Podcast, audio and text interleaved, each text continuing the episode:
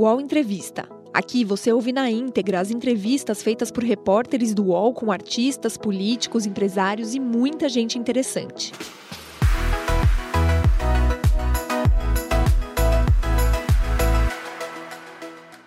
Seja bem-vinda, seja bem-vindo ao nosso UOL Entrevista, programa que você sempre acompanha aqui às segundas e quintas-feiras no canal UOL para a gente conversar a respeito do nosso país, os problemas, as soluções. Aqui a gente recebe personalidades do mundo político, da economia, das artes, para a gente justamente discutir e melhorar o nosso país. Hoje a nossa convidada é uma deputada federal reeleita por São Paulo.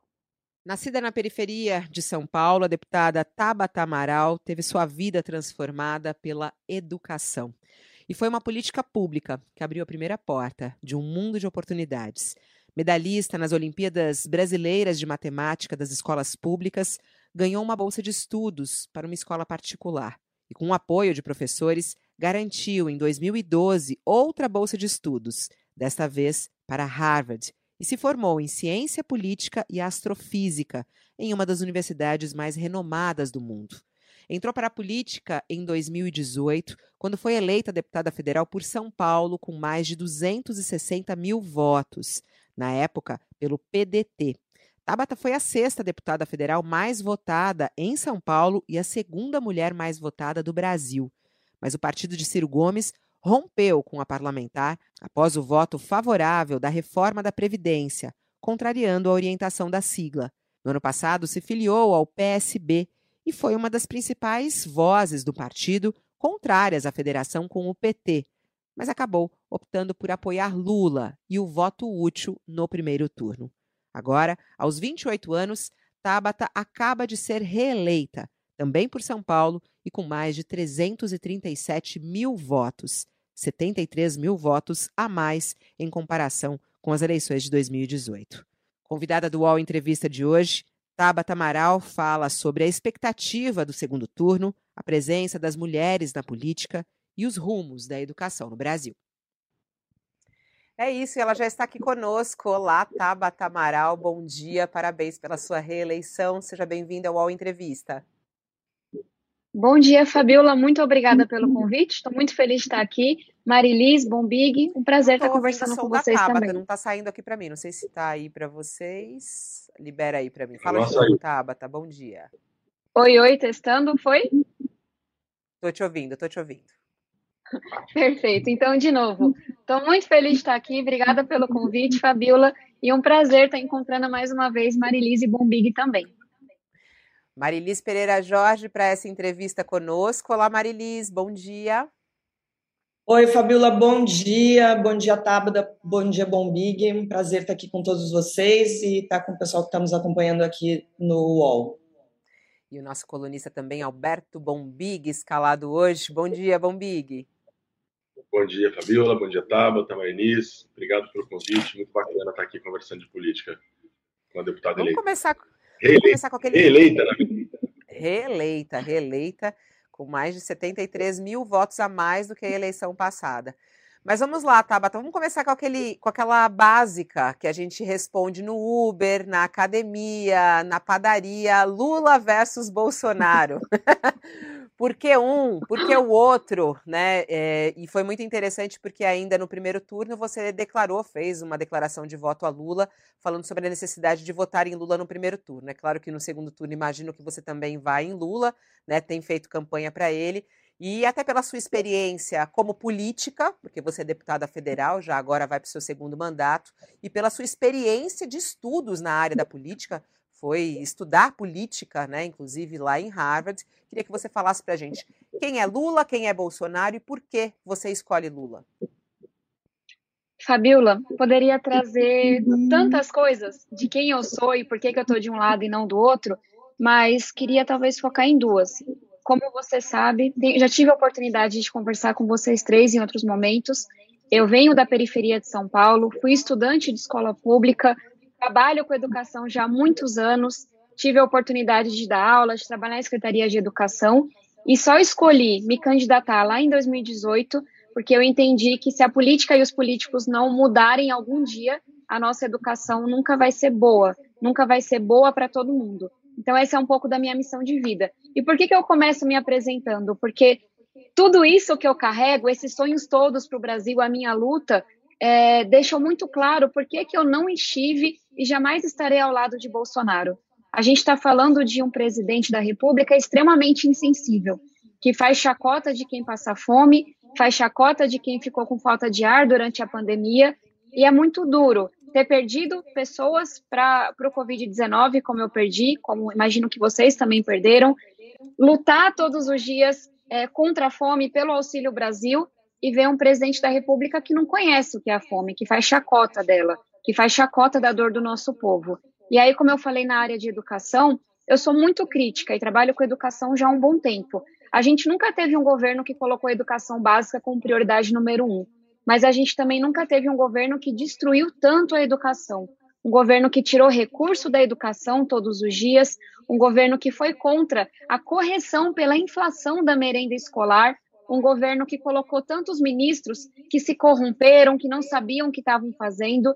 Então, como mulher, como alguém que vem da periferia, como alguém que luta pela educação, Bolsonaro representa o oposto do que eu sonho para o nosso Brasil. E aí eu falei que não ia me alongar muito, mas eu queria só comentar de forma muito breve o que aconteceu ontem, na Basílica de Aparecida do Norte.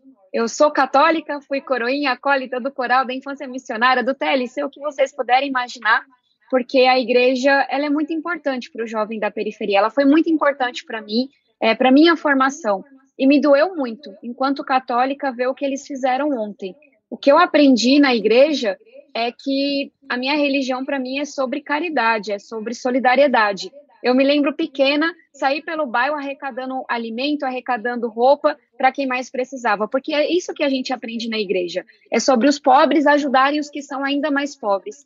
E aí ver ontem, num santuário que é sagrado para mim, todos os anos a minha família vai para Aparecida do Norte. Eu vou inclusive nesse sábado agora, ver que eles vaiaram, fizeram bagunça, é, sabe, vaiaram um arcebispo. É, é de uma, um desrespeito tão grande. Tinha gente bebendo dentro da igreja. Tinha lá Bolsonaro e seus apoiadores sabe, sendo agressivos, inclusive com a TV Aparecida, que minha mãe acompanha já há tantos anos. Então, ninguém é obrigado, obviamente, a ser católico, ninguém é obrigado a seguir os ritos católicos, mas na hora que você opta por estar em um local que para a gente é sagrado, na hora que você escolhe estar na igreja, você tem que ter um mínimo de respeito pela fé das pessoas. E eu acho que Bolsonaro é um pouco disso tudo. É, é alguém que se diz cristão, mas prega exatamente o oposto do que, Bolsonaro, do que Jesus nos ensinou. Bolsonaro prega o ódio, prega toda essa bagunça e me lembra muito mais os fariseus que a gente, conforme a gente aprende na igreja, na homilia, do que os ensinamentos de Jesus. Então é mais um desabafo, porque enquanto católica, enquanto pessoa que, enfim, vê em Aparecida um santuário, um lugar sagrado, eu fiquei muito ofendida com a postura do Bolsonaro e de seus seguidores ontem e acho que esse ódio todo que a gente vê nas redes sociais, essa violência toda, ficou muito bem representada ontem. Tabata, é, vou, vou seguir nesse, nesse assunto, porque essas cenas de ontem realmente foram lamentáveis, chocantes. Eu acho que mesmo as pessoas que não são católicas, enfim, que, que têm outra religião ou que não têm uma religião, acho que ficaram é, muito impactadas com aquela multidão ali que parecia em um transe raivoso, como você falou, a gente bebendo, inclusive dentro da basílica, gritando, crianças no meio daquilo tudo. Você acha que é possível é, a gente passar por um processo de desbolsonarização, estou chamando isso, da sociedade, ou a gente vai ver uma radicalização é, até pior do que a gente tem visto, independentemente do resultado da eleição? Marilis, tudo depende do que vai acontecer no dia 30 de outubro. É, e tem a ver com a pergunta que a Fabiola me trouxe. Eu sou nerd, né? Quem me acompanha sabe. Eu gosto de pegar estudo, ler, entender o que está dizendo. E eu me lembro de um estudo que me marcou muito, que mostrou que nos lugares em que Bolsonaro tinha maior aprovação, a gente tinha o uso menor de máscaras. Por que, que eu estou falando disso, né? Porque, infelizmente, a voz de um líder, infelizmente nesse caso, ela importa, ela impacta. É claro que a gente tem muita violência para todos os lados, muito ódio, muita polarização nesse momento, mas faz muita diferença, impacta muito quando essa violência está sendo incentivada pelo presidente da República. pelo líder maior de uma democracia, que é o nosso caso. Então, me parece que se a gente vai continuar nessa espiral de divisão, de ódio, de baixaria que a gente está vendo, depende muito de se Bolsonaro vai ser reeleito ou não. Se Bolsonaro não for eleito, e é por isso que eu trabalho, por todas as razões que eu trouxe, eu imagino que a gente vai ter um nível de civilidade maior. A gente vai ter um pouco de diálogo. O ex-ministro da Educação, Milton Ribeiro, proibiu os servidores do Ministério da Educação de me receberem. Por quê? Porque ele sabe que eu fiscalizo, porque ele sabe que eu cobro a educação. Eu não acredito que isso vá acontecer no governo Lula, que sempre governou de maneira ampla, ouvindo quem pensa diferente. Então, depende se a gente vai ter alguém como o Bolsonaro que diz tem que metralhar quem pensa diferente, que incentiva, que age dessa forma grosseira lá, me parece que essa violência vai continuar escalando. Senão, a gente vai ter uma oportunidade de aprender a voltar a dialogar, a construir pontes. Mas até, já que você é tocou aí na história do segundo turno, e você falou se Bolsonaro uh, for eleito, se Lula for eleito, qual é a tua percepção, hein, Tabata? Você que também está próxima do eleitor, você fez muita campanha nas ruas, é, a gente tem as pesquisas de intenção de voto colocando Lula à frente, é, por outro lado, as pessoas questionando as pesquisas de intenção de voto. Qual é a tua percepção? Qual é a chance de Bolsonaro ser reeleito? Você acha que ela está mais alta? Camila, hoje as pesquisas, o que a gente sente na rua, apontam para uma vitória de Lula, mas isso não é algo certo. Na política, na vida, quando a gente fala de ser humano, não é ciência exata. E é isso que a gente precisa entender: essa campanha não está ganha. Por que é que eu saí dessa campanha puxada, que eu fui para 40 cidades, andei todos os dias, falei com muita gente e não parei um segundo? Porque eu estou muito preocupada com o nosso Brasil. E aí, vocês sabem, né, que talvez por falar tanto de diálogo, de moderação do que importa, eu sou atacada tanto pela esquerda quanto pela direita. Mas eu faço aqui uma crítica aos dois lados, porque eu vejo uma elitização do discurso. O debate ele está muito distante da vida das pessoas, ele está muito elitizado, ele está muito teórico. Então, o que eu tento fazer, o que eu venho fazendo nessa, nessa campanha para esse segundo turno, é descer o debate para a base. Primeiro é acabar com essa história de que Lula e Bolsonaro são dois extremos. Eu também tenho minhas críticas ao PT. E, obviamente, Lula sendo eleito, se tiver alguma coisa que eu discordo, eu vou estar tá lá para me posicionar com independência. Mas é muito importante que a gente reconheça que não são dois extremos. De um lado, a gente tem Bolsonaro, que faz chacota, que é agressivo, que faz o que fez ontem na Basílica de Aparecida, que diz que se for eleito, vai mudar o número de ministros do tribunal, do STF, só para ele mandar no STF. Do outro lado, a gente tem Lula que governou com moderação. Você pode criticar uma política econômica, você pode criticar a corrupção que aconteceu, porque infelizmente houve corrupção em todos os governos até aqui, desde a redemocratização, mas você não pode dizer que Lula é extremista. Lula conversou com quem pensava diferente, trouxe ministros que não pensavam como ele, fez um mandato amplo, então não são dois extremistas. E aí, para finalizar, falando desse diploma de realidade, dessa ponta, eu venho ressaltando para as pessoas. De um lado, a gente tem um playboy, que faz motociata, que vai andar de jet ski enquanto as pessoas estão sofrendo. Do outro, a gente tem alguém que conhece o sofrimento, que conhece a fome. Então, é uma eleição com, com muitas paixões, com muita divisão, mas eu não, não, não vou deixar que as pessoas digam que são dois extremos, que são iguais, porque não são. E a gente, para poder voltar a discordar, a construir, reconstruir o nosso Brasil, a gente vai precisar de um mínimo de civilidade. E não é isso que Bolsonaro vai nos trazer. Deputado, eu queria retomar do ponto do, do, da Marilis. É, é, senhora, você, pode chamar de você, Tabata? Pode, por favor. Aí eu chamo vocês de vocês também. Tá, então, eu sei, eu sei que você disse que 30 é fundamental, obviamente, se o Bolsonaro perder e se o Lula ganhar, teremos é, projetos diferentes de país, de futuro, né? Mas você não entende que essa composição do Congresso, que isso tudo que, que está sendo demonstrado na campanha não é um sinal de que esse tipo de, de, de política, essa extrema-direita, ela vai perdurar, seja qualquer que for o resultado, mesmo sob Lula? E aí aproveito para te pedir uma análise sobre como você viu a chegada ao Congresso, por exemplo, da Damares e de outros outros expoentes desse chamado bolsonarismo, né? É, vários foram eleitos. Bom, Big, é, a sociedade brasileira é conservadora. E eu aprendi isso muito cedo. Quando eu fui criada numa comunidade católica, bastante conservadora, nordestina, na periferia de São Paulo, e eu me lembro quando eu fui para Harvard, foi a primeira vez que eu ouvi falar sobre feminismo, sobre combate a racismo, sobre combate à LGBTfobia. E vou só pedir um minutinho para contar uma anedota, porque eu acho que traz um grande aprendizado para mim. Quando eu voltei para casa, eu estava toda pé na porta, sabe? Nas primeiras férias. Você é preconceituoso, você é isso, é aquilo.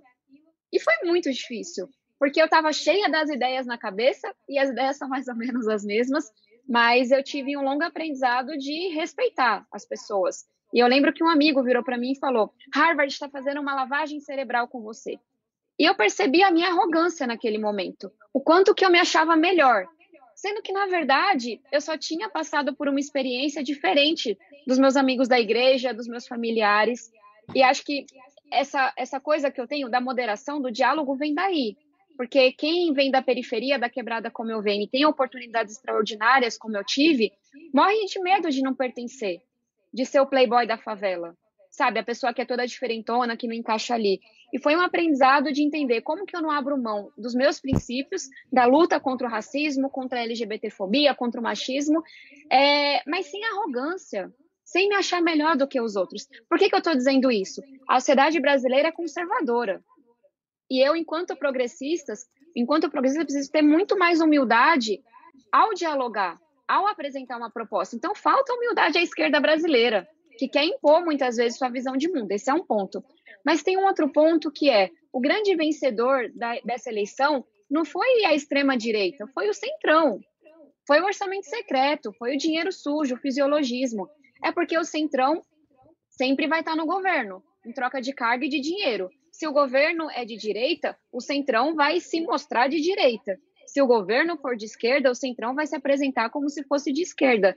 E aí, por que, que eu digo isso? Bolsonaro criou um mecanismo, que é o orçamento secreto, que é um mensalão muitas vezes maior. Ou seja, pegou dinheiro da farmácia popular, da educação, e injetou na campanha do Centrão. E deu para essas pessoas. Foi por isso que a sua bancada aumentou. Porque teve dinheiro sujo. Então, mais uma vez, é sobre dinheiro, é sobre corrupção. Então, sim, tem uma extrema-direita, a gente tem que aprender a dialogar não com essa extrema-direita, mas com uma sociedade que é conservadora, com menos preconceito com a religião. Quantas vezes não tem alguém no Twitter me chamando de burra, me criticando porque eu sou religiosa? Pessoas da esquerda, inclusive. Mas só para dizer que o aprendizado que eu tiro da eleição do Congresso não é sobre o tamanho da extrema-direita, não. É sobre o poder do dinheiro da corrupção de manter o centrão eleito. Tabata, quero aproveitar que o Bombig falou da, da Damares, é uma coisa que a gente até conversou recentemente. Você faz parte de várias comissões no, no na Câmara. É, eu queria saber se, o, o que, que o Congresso está fazendo em relação a essas denúncias da Damares, essas supostas denúncias que a que agora eleita senadora Damares é, fez que não, não, não foram encontradas em nenhum lugar. O governo do Pará diz que não, não houve denúncias, o Ministério Público fala que não tem nada registrado, algumas fontes da Polícia Federal a, mesma coisa, a Polícia Civil do Pará. É, só que são denúncias muito graves e uma reportagem do Globo traz uma informação de que a história que a Damares contou é uma história que circula na Deep Web como, como ficção, na verdade, desde 2010. Mas é muito grave o que, o que ela falou né? Sendo verdadeiro é grave, sendo falso é ainda mais, porque a gente não pode ter uma representante uma, do povo, uma senadora, usando desse tipo de, de, de, de história, de informação, para manipular é, o eleitor. O que, o que está sendo feito alguma coisa no, no, no Congresso? Vocês estão preparando alguma coisa sobre isso? Marilis, nesse momento, é, o que eu entendo do, dos últimos acontecimentos é que agora a senadora foi convocada a prestar esclarecimentos e a hum. apresentar da onde que ela tirou isso. Me parece que a atuação do Congresso vem depois disso.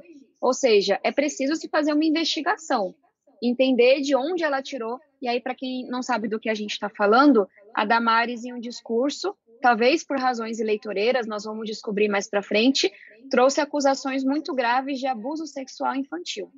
É, e isso, gente, você, enquanto qualquer pessoa que fala para mais gente, você tem que ter muita responsabilidade, até porque você ter conhecimento de um crime e não denunciá-lo é crime também.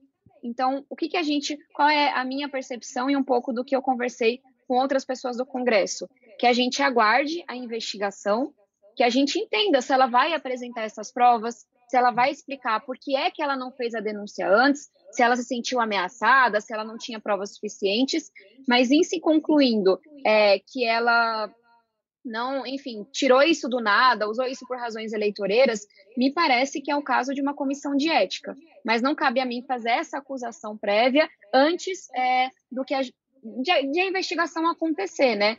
Mas é, é um recado, assim, que fica para comunicadores e políticos. A gente tem que ter muita responsabilidade com o que a gente diz. E entender que acusar um crime sem nenhuma prova concreta, ou acusar um crime numa fala sem ter encaminhado isso para a justiça, isso é sim omissão, isso é sim crime.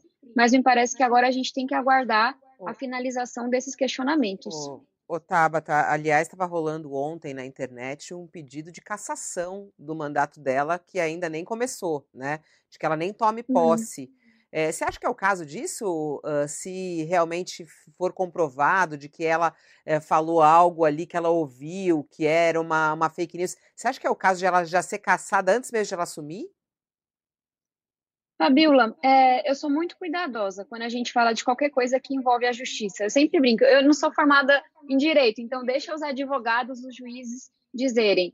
Eu trarei a minha opinião sobre isso a partir do momento que a gente tiver é, uma conclusão. Até porque, como foi trazido aqui, uma coisa é ela ter ciência de algo e não ter encaminhado para a justiça, outra coisa é ela ter inventado algo por, por razões eleitoreiras. E acho que essas duas situações têm que ser tratadas de formas diferentes, até porque a primeira tem uma implicação é, criminal.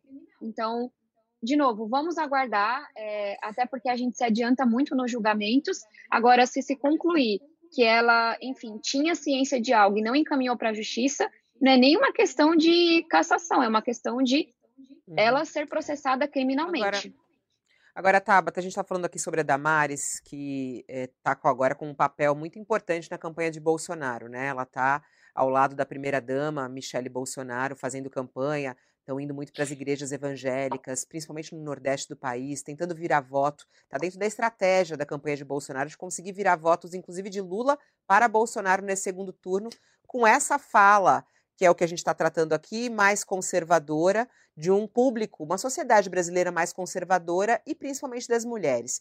Eu queria muito te ouvir a respeito dessa linha que Michele diz, né? Ah, a mulher tem que ser ajudadora do homem. E até que ponto você entende que tanto Michele Bolsonaro quanto uh, Damares Alves conseguem eh, um, um voto feminino para Bolsonaro e virar o voto nessa, nesse jogo aí de segundo turno?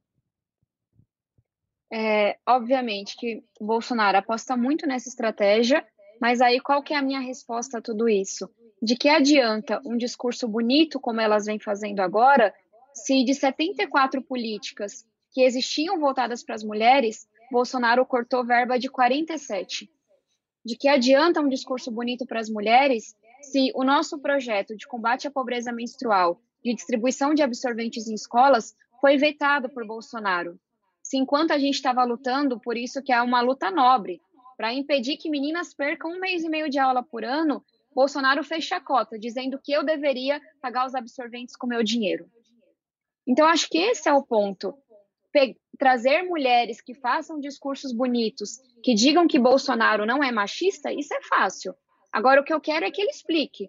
Por que é que, na prática, ele vetou os projetos que eram voltados para as mulheres? Por que é que, na prática, ele tirou o recurso desses projetos voltados para as mulheres. Porque é que no dia a dia ele é extremamente grosseiro e violento com toda a jornalista mulher que o questiona. Ele é grosseiro e violento e fala frases absurdas que ferem a todas nós mulheres. Então, qualquer campanha, qualquer banho de loja de marketing deixa uma coisa bonita, lustrosa. Mas o ponto é que não se sustenta. Esse é um governo que foi contra as políticas para as mulheres. E aqui, gente, estou falando de políticas voltadas para combater a violência doméstica. Estou falando de políticas voltadas, como eu mencionei, para distribuição de absorventes para mulheres em situação de rua, para meninas pobres nas escolas. Então, assim, é, campanha, tudo fica lustroso, tudo fica bonito. Agora, o que eu venho dizendo para as mulheres que me acompanham é: esse é um governo que se colocou contra as mulheres todos os dias. Não sei se por maldade, não sei se por preconceito. Não, não importa qual é a razão. Agora a gente não pode cair nesse conto do vigário de porque tem duas mulheres falando dele e de repente ele é a favor das mulheres. Não é e nunca foi. Deputado, eu queria entrar um pouquinho na coisa da educação, é, que é a sua área, uma das suas áreas de atuação, né? Acho que é prioritária a educação, né? Queria que o senhor mensurasse para a gente aí o que pode acontecer se tivermos mais quatro anos dessa política educacional do governo Bolsonaro em termos de gerações futuras e depois eu tenho outra, mas aí fica mais para frente, educação. Eu acho que até, eu, eu, vou, eu, vou, só emendar, já que, já que a gente está aqui, ela é estudiosa e gosta de falar, eu já vou emendar, ele está falando do que, que a gente pode ter pela frente. Eu queria saber o que, que aconteceu nesses quatro anos, né? Porque até a gente fez um debate na semana passada uh, sobre educação, e tem gente que defende, fala, não, Bolsonaro foi bom na educação. É, você está lá, eu queria saber o que, que realmente aconteceu na educação brasileira nesses últimos quase quatro anos de governo Bolsonaro e tua expectativa para frente. Posso já emendar também? É, Três em um, vai lá.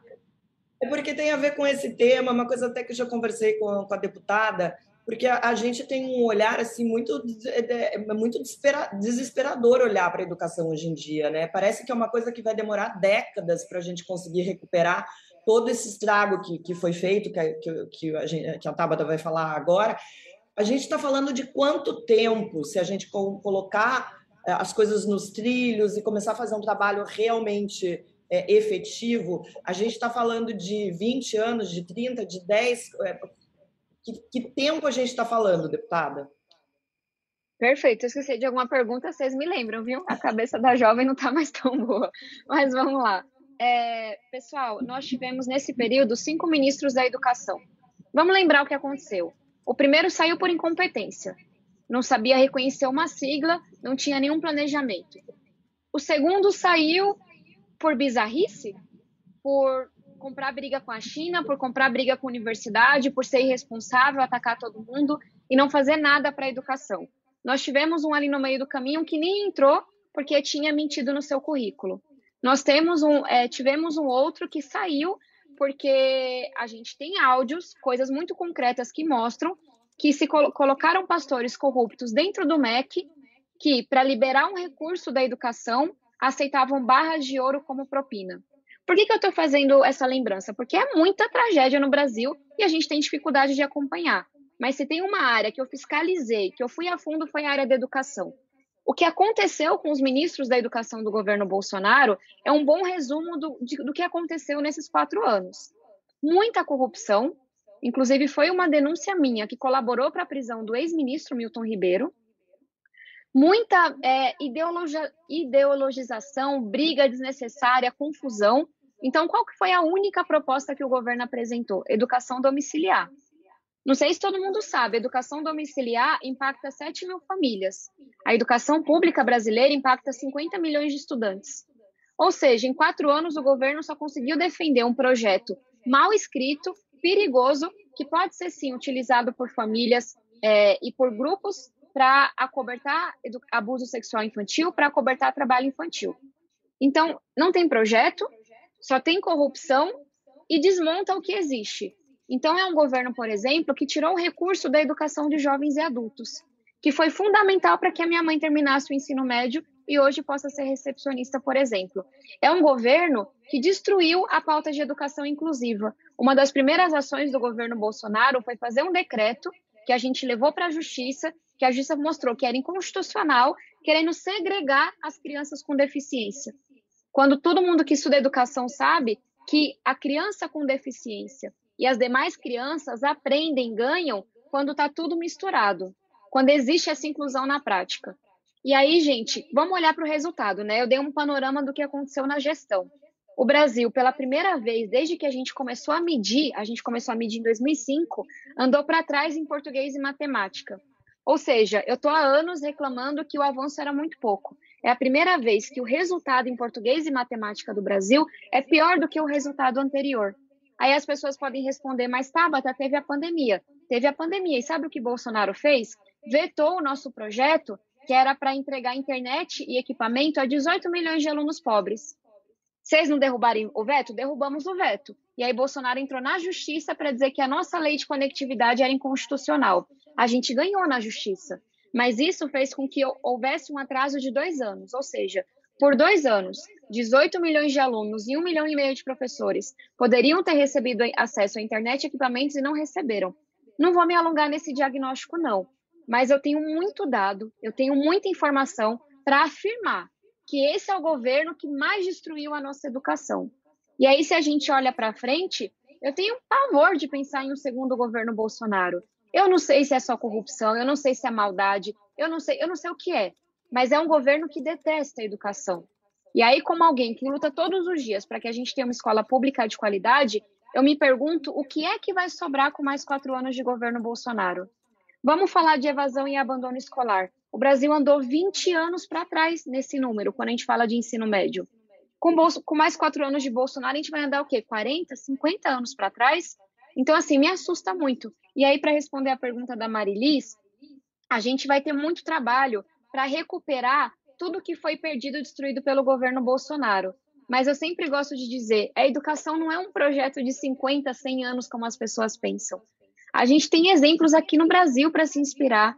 Sobral, que fez uma escola de formação continuada para os seus professores, que trouxe uma remuneração diferenciada e que tem os melhores níveis de alfabetização do Brasil.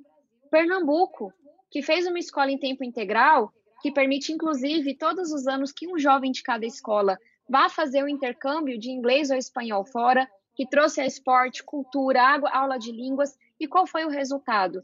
Em Pernambuco, a gente viu uma grande redução do, da evasão e do abandono escolar. A gente vê Pernambuco liderando os rankings. E o que eu acho que é mais inspirador, caiu pela metade os homicídios entre jovens em Pernambuco. Porque apostar na educação é também ter uma política de segurança pública, é também ter uma política de saúde. Então, já falei demais, mas, em resumo, essa eleição, para mim, é sobre a nossa educação pública. É isso que está em jogo também.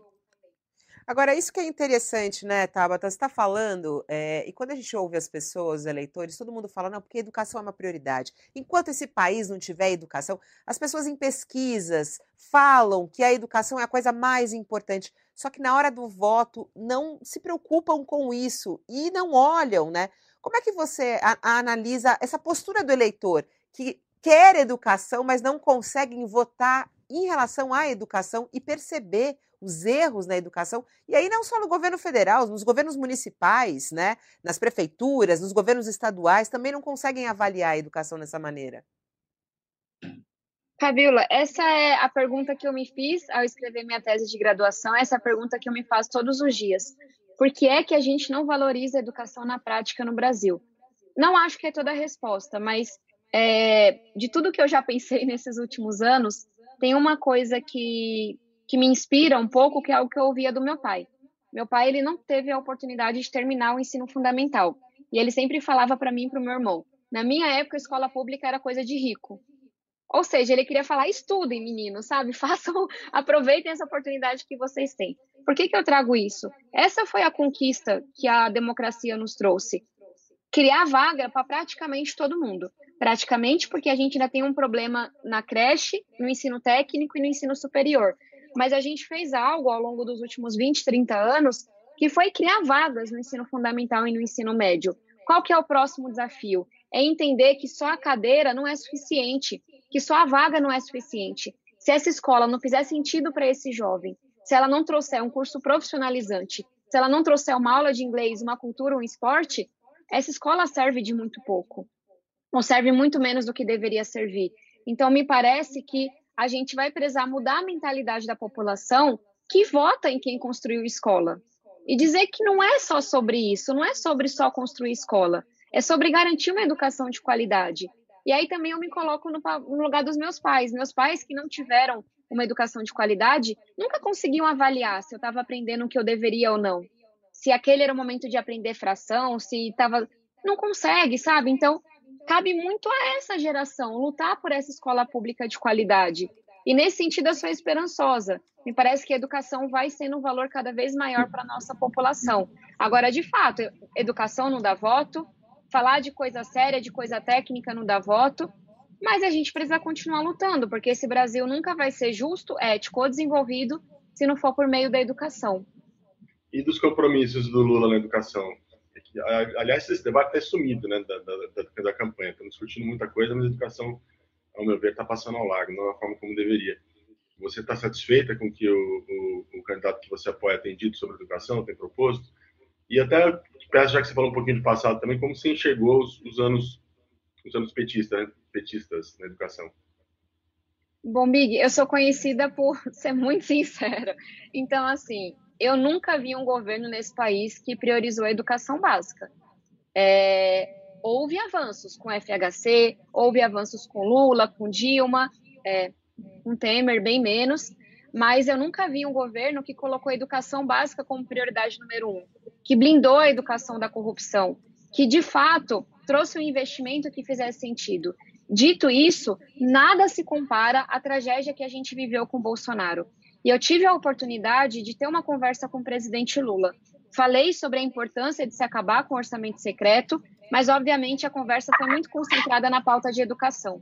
E aí, talvez três coisas para não me alongar que a gente conversou nessa oportunidade. A primeira delas foi sobre diálogo. Como eu falei, eu sou criadora da comissão e relatora que fiscaliza o MEC e o ex-ministro da Educação proibiu os servidores do MEC de me receberem. A gente conseguiu fazer muita coisa.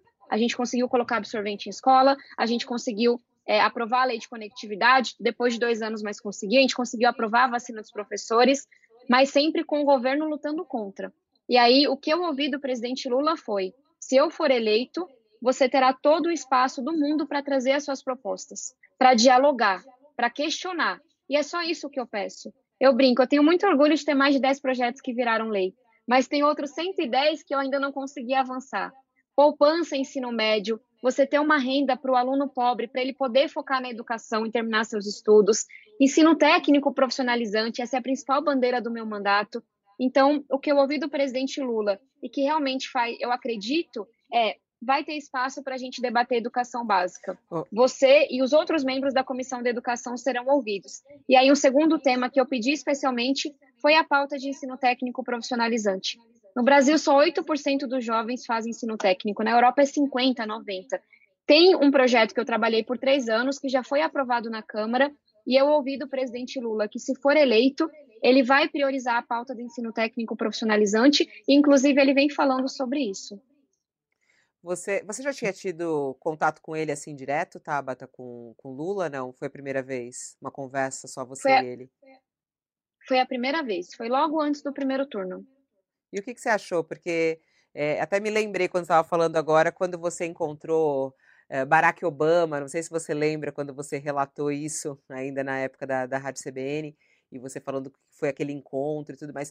E muitos falam sobre a liderança política de Lula, né? Você, como já disse aqui, tem as suas críticas ao governo Lula, uh, ao PT, né? Ao, aos casos de corrupção, já falou sobre isso.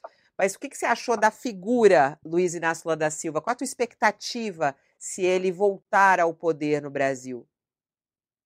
Fabiola, eu falo muito de diploma de realidade, né? Eu sou a chata disso. Por quê? Porque todos os dias eu debato no Congresso com gente que nunca pisou numa escola pública, que nunca dependeu do SUS na sua vida, que nunca pegou um ônibus lotado. E eu tenho vontade de dar um chacoalhão, assim, falar: vamos para a periferia comigo. Tem gente morando em cima de córrego em São Paulo. São Paulo não é só a Faria Lima.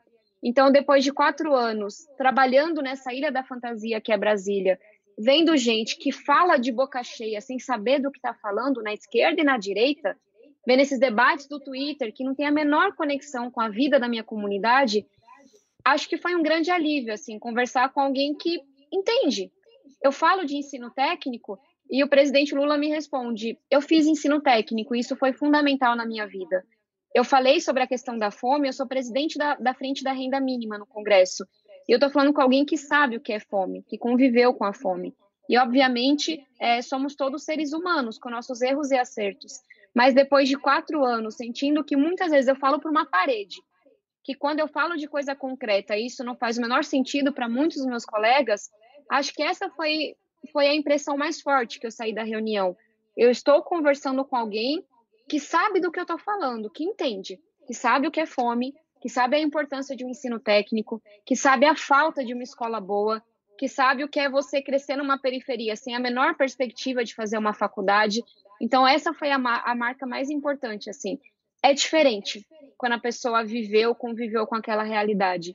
E não é à toa que eu falo tanto desse sonho de ter um congresso que tem a cara do povo, com mais mulheres, mais negros, mais jovens, mais periféricos.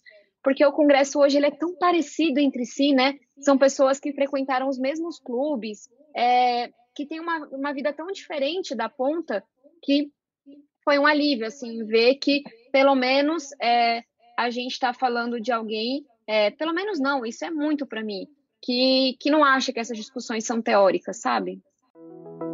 O Entrevista volta já.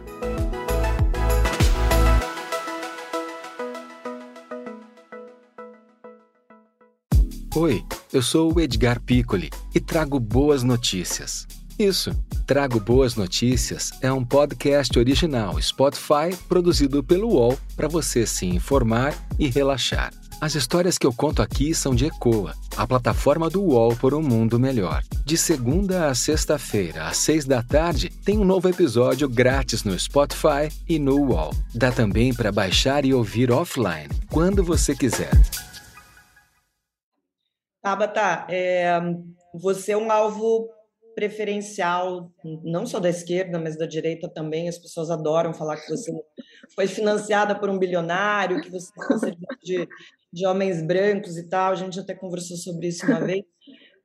Você precisou criar uma casca nesses quatro anos ali no Congresso. Como é que hoje, qual a diferença de lá no começo e hoje, como é que você lida com essas coisas e com o machismo que você é, encontrou dentro do Congresso que tem essa cara tão parecida que você mesmo falou?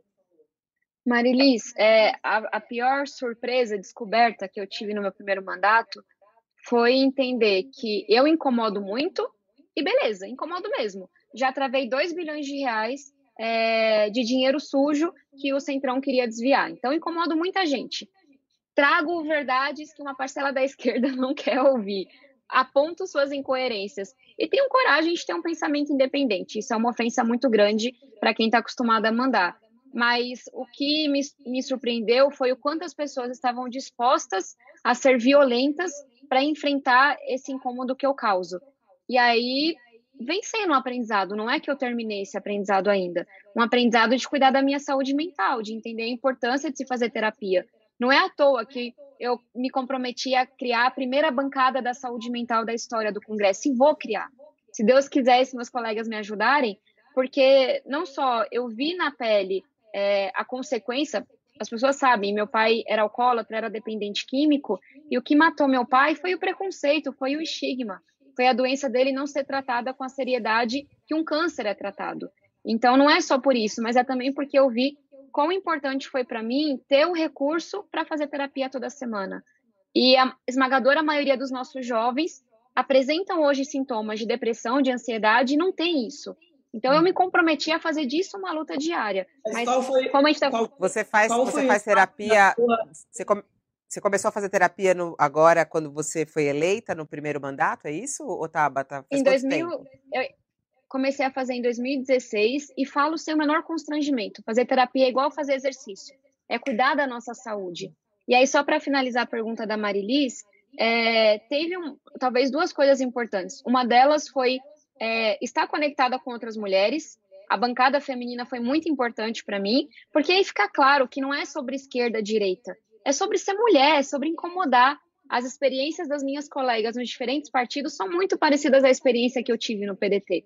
Então, criar essa rede de apoio entre as mulheres, mas tem uma outra coisa que é aprender a separar as coisas. Quando alguém me critica, critica um voto meu, por mais seja de uma forma grosseira, eu respondo, porque eu acho que eu fui eleita para isso, para ser criticada, para ser transparente, para responder. Quando alguém me chama de puta vagabunda, como me chamam todos os dias, eu bloqueio, eu deleto.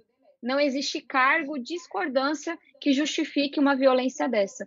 E quando alguém comete crime, como cometem todos os dias, e não é só robô, é gente famosa, incitando a violência contra mim, dizendo que eu deveria ser socada, dizendo como vai me assassinar, dizendo como vai me estuprar, essa pessoa é encaminhada para a justiça, para a delegacia. Eu faço um BO, eu falo com quem eu tenho que falar.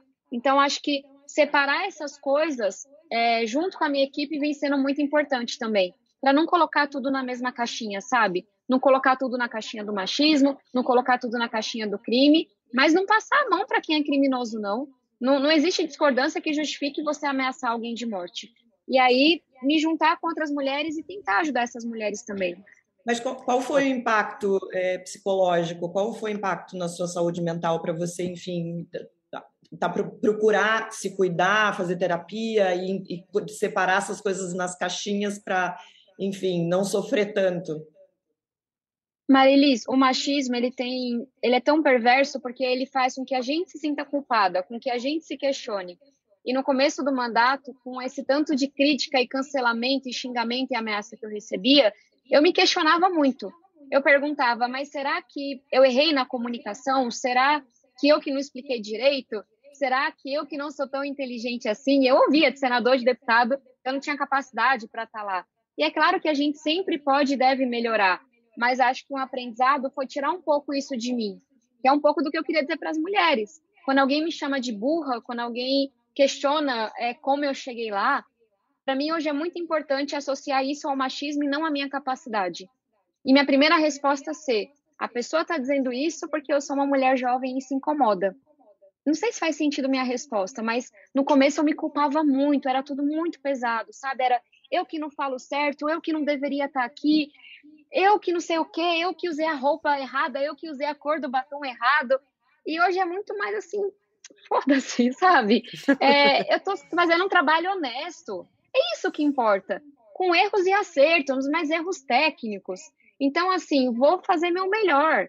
E também entender que uma parcela enorme disso é porque uma jovem mulher incomoda muito mais. Então, acho que esse foi o principal aprendizado. E maravilhoso eu ouvir isso. Você que tem 28 anos, né? Tem muito chão pela frente. Eu e Marilis também estamos nessa jornada há muito tempo. A gente acha que apertou o foda-se um pouquinho lá atrás, né, tá, Marilis? Mas às vezes é difícil. Ou não? Você apertou agora? Não, muito difícil. Na verdade, a gente teve que aprender a fazer isso nesses últimos quatro é. anos. Eu acho que é. todas nós, né, jornalistas, é, parlamentares, pessoas que são públicas, a gente acabou é, enfrentando coisas parecidas nesses últimos anos e tivemos que aprender a lidar com isso. Ô, Tabata, eu queria falar um pouquinho, já que você está falando aqui sobre o que você enfrentou e o teu fortalecimento, né? Essa, essa casca dura que tem que criar, que não tem jeito.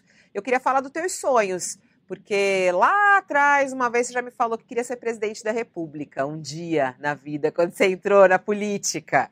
É, é não, eu falo, não sei, né? Quem sabe? A gente está aí na política para isso. Qual é o teu sonho político? Muito agora estão falando, ah, Tabata vai ser candidata à Prefeitura de São Paulo. O teu nome já apareceu na eleição passada, você falou, não, eu vou ser candidata a deputada federal à reeleição. Vai ser candidata a prefeita na próxima, na próxima eleição? Tem o objetivo de ser realmente presidente da República um dia? Sonha com isso ou não? Fabiola, eu dou risada porque, tadinha, né? Eu era muito inocente. É, eu não tenho o sonho de ser presidente da República. É, e, e talvez porque, sei lá, eu olho para os nossos ex-presidentes da República e eles não me inspiram tanto assim. E acho que o que me move hoje é querer estar no rol de Darcy Ribeiro, Anísio Teixeira. É, é um sonho grande também. E acho que é um guia melhor do que pensar o que, que eu tenho que fazer para ser presidente da República. Eu prefiro pensar o que, que eu tenho que fazer para, de fato, ter contribuído para a gente ter a melhor escola pública do mundo. E acho que vem muito de uma, um aprendizado do que foi o mandato. Diversas vezes eu escolhi pelo que eu achava que era certo que alguém pode discordar, mas eu estava seguindo a minha convicção. E eu sabia que ao enfrentar as narrativas e as fake news, muitas vezes eu ia perder. Estou dizendo isso porque se você tem um plano pensando sempre no próximo mandato, na próxima disputa, você vai se perdendo no meio do caminho. E eu digo assim, com orgulho danado, que todos os votos que eu dei, as pessoas concordando ou não, foram porque eu realmente acreditava que aquele era o melhor caminho. E isso muitas vezes eu sei colocou em risco a minha reeleição é, colocou em risco a minha popularidade. Mas foi uma escolha que eu fiz, de querer tomar cada decisão de acordo com o que eu achava que era certo. Podia estar errada, mas era realmente o que eu acreditava. E fico muito feliz que os eleitores tenham reconhecido isso. Eu fui uma grande exceção nessa eleição, né? Essa foi uma eleição do centrão e uma eleição de extremos. O centro foi destruído, a centro-esquerda, o centro, a centro-direita. É, e ter sido a deputada progressista mais votada do Brasil, ter aumentado a minha votação, sendo alguém que preza pelo diálogo, pela moderação, isso me dá um ânimo danado e... para continuar. E a prefeitura? Opa, desculpa, e a prefeitura? E a prefeitura? Fabíola, eu vou ser muito sincera. É, eu não dou conta de pensar sobre nada enquanto a gente não vive o segundo turno. E pode perguntar para todo mundo que está do meu lado. É, talvez as pessoas achem um pouco é, exagerado da minha parte, mas eu sei que se Bolsonaro for reeleito, eu vou ter que aumentar a minha segurança. É, por que, que eu digo isso, gente? Eu sou uma pessoa bem pé no chão. Porque em diversas votações em que eu estive contra o presidente da República, eu recebia ligações de policiais no gabinete para ameaçar. Porque eu tive que fazer campanha com segurança, com carro blindado nessa campanha. O que jamais me passou pela cabeça em 2018. Porque eu tenho já tive que andar com escolta, então é muito difícil fazer qualquer plano sem saber quem vai estar tá lá no governo federal, sem saber com quais condições eu vou ter que é, lutar. Obviamente, a prefeitura é algo que fica no horizonte de todo mundo que quer mudar a periferia, mas, sendo muito sincera, eu não sei como serão os próximos quatro anos e acho que a variável mais importante é saber quem vai estar na presidência da República. E aí, trabalho todos os dias por isso. E também aqui no estado de São Paulo. A gente não teve a oportunidade de falar, mas eu estou na campanha do Haddad, da professora Lúcia, que claramente são duas pessoas que dedicaram a vida à educação, que têm projetos para a educação, e do outro lado a gente tem Tarcísio, alguém que sequer mora em São Paulo, sabe? Alguém que, se Bolsonaro perder especialmente, vai trazer todo o entulho de Brasília para cá. E aí, o que, que a gente. Qual é a perspectiva? É que o Tarcísio faça na Secretaria de Educação do Estado o que eles fizeram no MEC? Isso é até aterrorizador para mim, sabe? Então, hoje eu estou bem focada nessas duas campanhas. Quando eu entender o cenário, eu vou ter mais condições de entender qual vai ser minha luta. Vai ser pela educação. Agora, se vai ser mais focado em fiscalizar o Estado, em fiscalizar o governo federal, se vai ser de construção de um outro projeto, eu não consigo dizer ainda.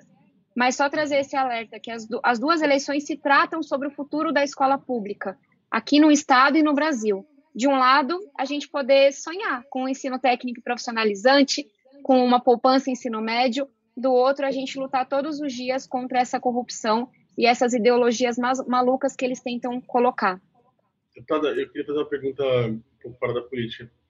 É, qual, qual, a sua opinião sobre esses projetos das escolas, de algumas escolas particulares de São Paulo? A escola que meus filhos estudam, por exemplo, tem um projeto nesse sentido, o Colégio Santa Cruz, o Vera Cruz também, de inclusão social e racial. Esses colégios de elite, né, são colégios de elite, estão abrindo para crianças, para ter mais diversidade. Você acha que isso é, porque a gente ouve muita gente dizendo assim, ah, isso é só uma gotinha no oceano, isso não vai servir para nada, isso é só marketing das escolas. É, qual a sua opinião? Isso de fato ajuda? É, é, é bom? Deveria ser dotado por mais escolas particulares, por exemplo? Bom, Mig, eu fui bolsista em uma escola particular considerada de elite, de muita qualidade. E o que eu posso te dizer é que isso mudou minha vida para sempre. Receber a bolsa no colégio Etapa mudou mais minha vida do que a bolsa de Harvard. É uma coisa que as pessoas não entendem, mas foi aquela bolsa quando eu estava no oitavo ano que determinou se eu faria faculdade ou não, que determinou se eu terminaria o ensino médio ou não. Eu tive a ajuda dos meus professores para me alimentar durante o ensino médio, para pagar meu, meu transporte. Então, acho que tem um impacto estrutural quando você permite que jovens negros de periferia de escola pública estudem em escolas de elite, mas o que eu tenho certeza é que isso muda a vida daquelas crianças para sempre, de um jeito que a gente não consegue nem aonde vai parar. E aí também é, dizer que isso muda a vida de quem está ao redor.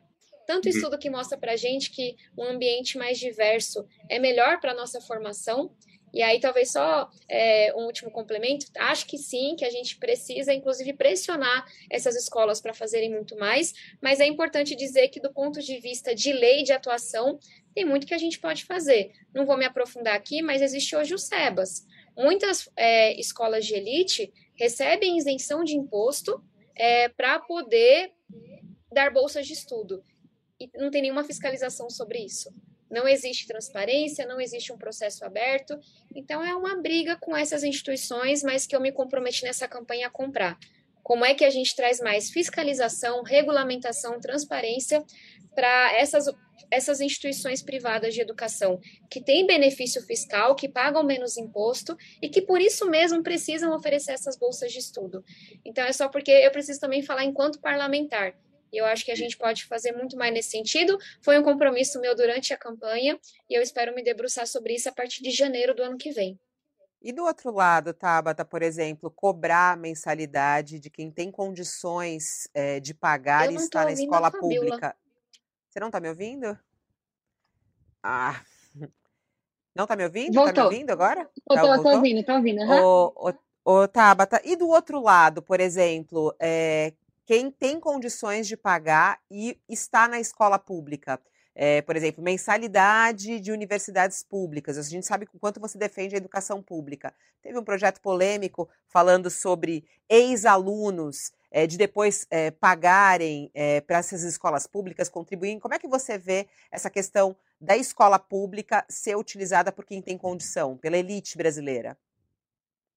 Fabiola, primeiro dizer que eu sou absolutamente contra a cobrança de mensalidades em faculdades públicas, universidades públicas, por várias razões. Porque eu acredito na educação pública, porque eu tenho muito receio de onde isso vai levar a gente. Então, qual que vai ser o preço de cada curso? Será que os incentivos financeiros que vão ser criados têm a ver com os cursos que são mais importantes para a sociedade? E se um jovem quiser fazer química e o pai diga só vou pagar se você fizer engenharia, a gente vai perder esse químico por causa disso? Então, assim, não vou me alongar, é, mas tem também o endividamento. Quem define qual é essa mensalidade? A gente tem hoje uma taxa do Enem de R$ 89,00. É uma taxa baixa, mas a formulação de quem pode pagar ou não essa taxa, de quem deve pagar ou não, faz com que todos os anos milhares de estudantes de periferia de escola pública não façam o Enem. Como é que eu sei disso? Porque todos os anos eu me junto com a minha equipe para buscar esses jovens que ficaram só um pouquinho acima do limiar de renda, mas que não conseguem pagar a taxa do Enem. E a gente sai lá pegando, buscando dinheiro, arrecadando para pagar. Então, estou dizendo isso porque eu, eu, vejo muitos problemas de muitas ordens quando a gente fala sobre a cobrança de mensalidade.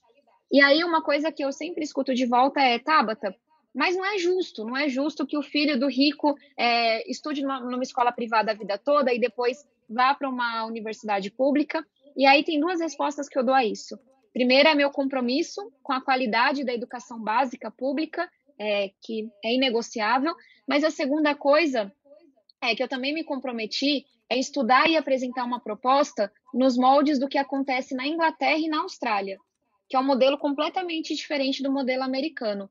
Então, na Austrália e na Inglaterra, é o aluno que, o, o egresso, né, a pessoa que se formou, que ao longo da vida atinge o patamar alto de renda, ele contribui pela formação que ele recebeu, no, na, pagando o seu imposto de renda. É, esse é um modelo que não traz tanto recurso assim. O que faz uma universidade cara não é a graduação, mas é a pesquisa que acontece nela. Mas eu gosto muito desse modelo porque ele como é que eu posso dizer? Porque ele, de alguma forma, diz aos nossos Faria Limers, como a gente fala, a galera que trabalha no mercado financeiro, aos grandes teticistas, que é importante que eles reconheçam o papel que a universidade pública teve na vida deles e que eles retribuam. Mas eu também acho importante que a sociedade pague a formação dos nossos cientistas, dos nossos professores, dos nossos enfermeiros, que com toda certeza contribuem muito mais para a sociedade do que recebem é, como salário. Então, é, é um projeto que eu estou estudando, inspirado nesse modelo da Austrália e da Inglaterra. Não gera nenhum tipo de endividamento, mas é, é uma forma de você cobrar esse reconhecimento, essa responsabilidade de quem já se formou e, por ter passado por aquela universidade pública, tem hoje um patamar muito alto de renda. Eu queria uma opinião sua sobre dois projetos aí que é, vão tramitar, né? Um já está tramitando, o outro possivelmente vai cair no Congresso. Primeiro, sobre a criminalização das pesquisas eleitorais. É a gente conversou uh, antes de ontem aqui com Arthur Lira, falando sobre esse projeto. Queria saber o que, que você acha é, que as pesquisas têm que. os institutos precisam ser criminalizados. Como é que você vê a divulgação de pesquisa de intenção de voto? Primeiro responde essa e depois eu passo a outra. Fabiola, sou absolutamente contra. Esse é um projeto ridículo, autoritário e para as pessoas entenderem, o que, que esse projeto diz? Eu me dei o trabalho de estudar o projeto, porque esse é o meu papel. Ele quer que você tenha prisão, se eu não me engano, entre 5 e 8 anos, vou checar certinho a, a, a idade de baixo, o tempo, para estatísticos que errem na previsão da eleição. Gente, se uma, enfim, uma análise estatística, um Ibope da vida, fosse certeiro, não precisava nem fazer eleição, então, né? Gente, isso não é ciência exata, sabe? No sentido que é uma previsão. É a mesma coisa que você querer dizer que você vai colocar na, na prisão o meteorologista porque errou na previsão do tempo. A gente usa a previsão do tempo? Usa. Todos os dias eu abro aqui e eu olho qual que vai ser a temperatura, se vai chover, se não vai. Mas se dizia que não ia é chover e chove, a gente vai prender a. Tabata. É muito boa essa comparação da previsão do tempo, não tinha pensado nisso ainda. Interessante. É, eu fico revoltada. E é isso, é um governo tão autoritário, que está tão desesperado com medo de perder a eleição, que quer agora prender o estatístico. Então, gente, é grave, é sério. Onde é que a gente vai parar, sabe? Sou absolutamente contra, vou dar um trabalho do cão no Congresso e vou trabalhar todos os dias para não aprovar esse projeto absurdo. Vamos para outra: aumentar o número de ministros do Supremo Tribunal Federal. É, o presidente Jair Bolsonaro já falou da intenção dele nisso, depois voltou atrás, disse: não, isso aí vai ser só para depois das eleições, mas há essa discussão. Você votaria a favor ou contra? Fabiola, você já me fez perguntas mais difíceis, absolutamente contra também. Gente, sabe qual foi uma pessoa bem pertinho aqui da gente que fez isso? Foi o Chaves, na Venezuela. Uma das maneiras que o Chaves, é, uma das coisas que ele fez para poder fazer da Venezuela uma ditadura foi justamente aumentar o número de ministros do STF, indicar só os amigos dele, assim ele conseguiu uma maioria no STF e o judiciário deixou de existir, porque ele também já tinha conseguido um congresso 100% favorável, 100% não, mas majoritariamente favorável a ele, e aí na hora que o executivo não tem a fiscalização do congresso, não tem que responder nada para a justiça, você tem uma ditadura. Então é engraçado, né, que as pessoas elegeram Bolsonaro porque não queriam que o Brasil virasse uma Venezuela, mas aí elegeram justamente a pessoa que mais copia o que o Chaves fez na Venezuela. É mais uma medida autoritária que eu estava inclusive conversando com o meu time, me parece inconstitucional e a gente também vai lutar contra ela. E é para as pessoas entenderem onde é que a gente vai parar. Um presidente da República que quer prender o estatístico, que apresentou uma pesquisa que não favoreceu, um presidente da República que quer acabar com a STF, que é acabar com o judiciário, onde é que a gente vai parar? É isso. Tabata Amaral, muito obrigada pela sua entrevista aqui. O All Entrevista, o público gostou, a audiência aqui gostou. Claro que teve ataque também, como sempre, né? Mas como você mesmo falou, já está acostumada, vacinada e segue em frente. Parabéns aí pela sua reeleição. Bom trabalho para você em Brasília, para defender a educação brasileira, é, que eu acho que toda a sociedade apoia. Um beijo e até a próxima, Tabata. Fabiola, Marilis, Bombig, eu acompanho vocês três, sou uma grande admiradora, obrigada pelo trabalho que vocês fazem e até a próxima. Quem quiser me acompanhar nas redes sociais, Tabata Amaral SP, estou à disposição. Um beijo, vamos embora que ainda temos duas semanas e meia de campanha. É isso. Tchau, Marilis, obrigada. Tchau, Bombig. Tchau, obrigado. Tchau, gente. Tchau, tchau. Até, até. mais. E assim a gente termina mais um All Entrevista aqui para você, sempre discutindo as questões do nosso país, ouvindo as personalidades, as lideranças políticas. A gente nessas últimas, nesses últimos dias tem ouvido aqui vários dos parlamentares que foram escolhidos por você aí que está do outro lado, que foi lá na urna eletrônica, votou, escolheu e está lá no Congresso brasileiro. Então a gente tem dado voz a essas pessoas para saber os objetivos dela e o encaminhamento disso também nesse segundo turno da presidencial, né? Da eleição presidencial. Bom, eu vou ficando por aqui, mas volto muito rapidamente. Ao meio-dia estou de volta, a gente tem o All News ao meio-dia. É, Joel Pinheiro, Leonardo Sakamoto, todo o time aqui do UOL ao vivo para você, para a gente trazer as últimas notícias, análise e muito mais. Muito obrigada e até daqui a pouquinho. O UOL Entrevista e outros podcasts do UOL estão disponíveis em uol.com.br/podcast. Os programas também são publicados no YouTube, Spotify, Apple Podcasts, Google Podcasts e outras plataformas de distribuição de áudio.